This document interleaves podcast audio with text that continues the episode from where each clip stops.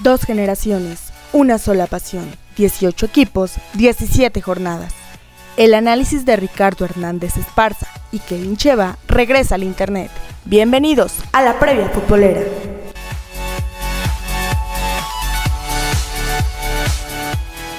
¿Qué tal amigos? ¿Cómo están ustedes? Un gusto saludarlos nuevamente. Pues hoy inicia la fase semifinal del torneo de apertura 2021 de la Liga MX con el choque entre los Tigres del Universitario de Nuevo León y los Panzas Verdes de León. En tanto que mañana Pumas será anfitrión de los rojinegros del Atlas. Pero, pues vamos en orden, mejor dicho, y saludamos a Kevin antes que otra cosa. Muy bien, gracias. Bienvenidos a todos a la previa futbolera. Ahora de las semifinales del torneo de apertura 2021. Pues ya estamos a nada de estar cerrando este magnífico torneo que, bueno, ha dado mucho de qué hablar. Pero bueno, a final de cuentas, pues ya nos encontramos en esta etapa. Que bueno, si te parece, comenzamos con el primer duelo, ya lo habías dicho, Tigres contra León, en el Estadio Universitario de San Nicolás de los Garza, el día de hoy a las 9 de la noche. Sí, ya, ya hoy es diciembre, ya algunos ya estarán seguramente preparando pues, o sacando cuando menos sus adornos navideños, ¿verdad? Sí, ya se donde acerca. los hayan guardado y bueno, para ir colocándolos en su respectivo lugar. El árbitro de este partido, volviendo al juego, va a ser Marco Antonio Ortiz Nava. Y pues platícame la historia de, este, de estos compromisos. Pues claro, Tigres y León se han enfrentado 18 ocasiones en el Estadio Universitario de San Nicolás de los Garza. En la historia de los torneos cortos que se empezaron a disputar en el 96.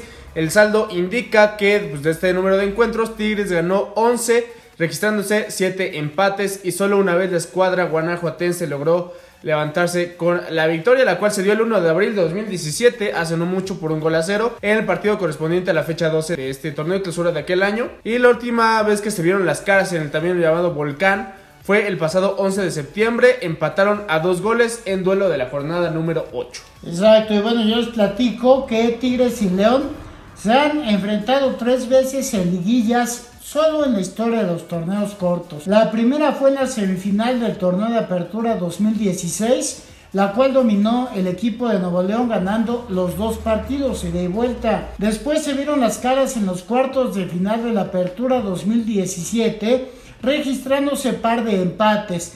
Pero la mejor ubicación en la tabla general le dio el boleto a semifinales a Tigres. Eso es la mejor ubicación, sigue valiendo en este Claro. torneo, ¿verdad? No así el gol de visitante, ese ya no.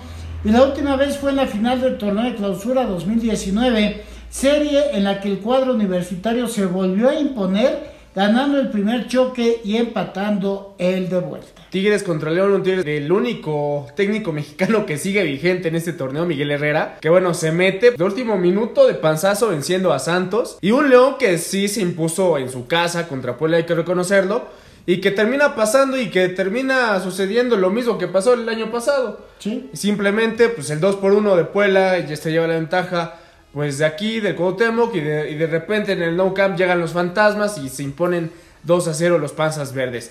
¿Quién te gusta para pasar a la gran final? A la gran final, bueno, pues o- ojalá este sea León.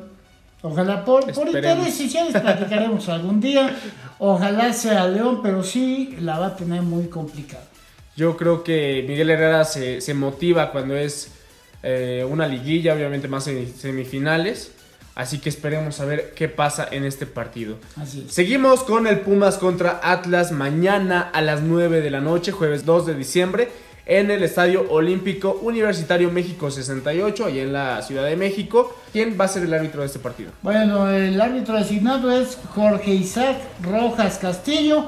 Ojalá, digo, tiene cualidades como silbante. Ojalá no termine ganándole el protagonismo. Luego, como que les entra un poquito eso a los árbitros. Por favor, ya que no sea tan marcada la influencia, porque cuando no se equivocan los árbitros, el VAR hace como que no vio y a veces sí le llaman a los árbitros. No, la verdad es que es un auténtico relajo, ¿no? Lo que pensamos que iba a solucionar Sí, todo tipo de polémicas, iba a acabar con las injusticias deportivas. Pues no, y vaya, la verdad es que siguen presentándose, ¿no? Pero bueno, pues platícame de la historia este, en los torneos cortos. Pumas y Atlas en la historia de los torneos cortos se han enfrentado 28 ocasiones en el Estadio Olímpico Universitario. Saldo de 14 victorias de la escuadra universitaria, 10 empates y solamente cuatro veces el equipo rojinegro logró eh, los triunfos. El último de ellos registrado el 10 de agosto de 2014 por un gol a cero. Hablando de su último enfrentamiento en CEU, quedó registrado el pasado 25 de julio, el cual concluyó con empate sin goles. Exacto, y bueno, yo le platico que la historia también, remitiéndonos solamente a los torneos cortos, en exclusiva dos veces se han visto las caras estos equipos en liguilla. La primera fue en los cuartos de final del torneo de clausura 2004, ganando los dos encuentros de escuadra universitaria. Y después, en la apertura también de aquel año, 2004, chocaron en semifinales y la UNAM volvió a ganar los dos partidos.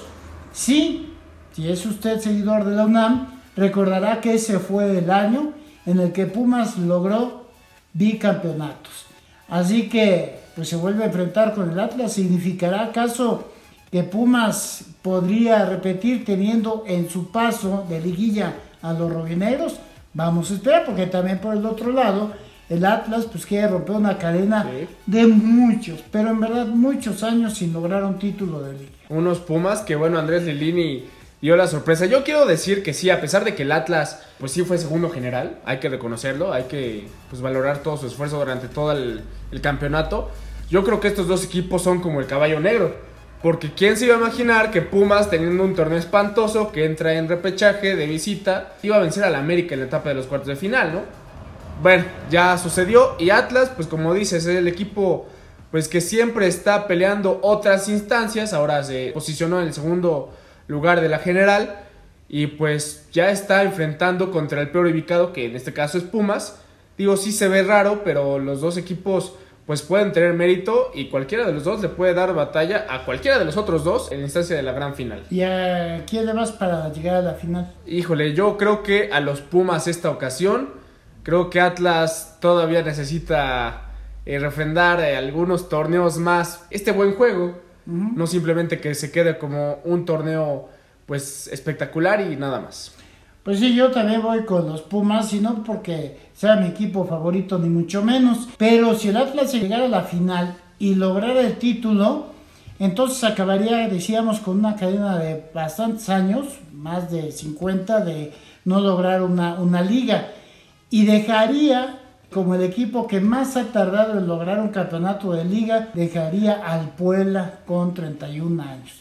¿Por qué? Porque también existía otro, el Veracruz, pero mientras no lo revivan, pues la verdad es que Puebla sería el que se colgaría esa medalla que nadie, absolutamente nadie quiere y que nosotros pensamos, con todo respeto para la acción rojinera, que como que ellos les queda bien, ya le agarraron cariño, así que un año más no va a pasar nada. Pues ahí está la previa futbolera de las semifinales, de la semifinal de ida.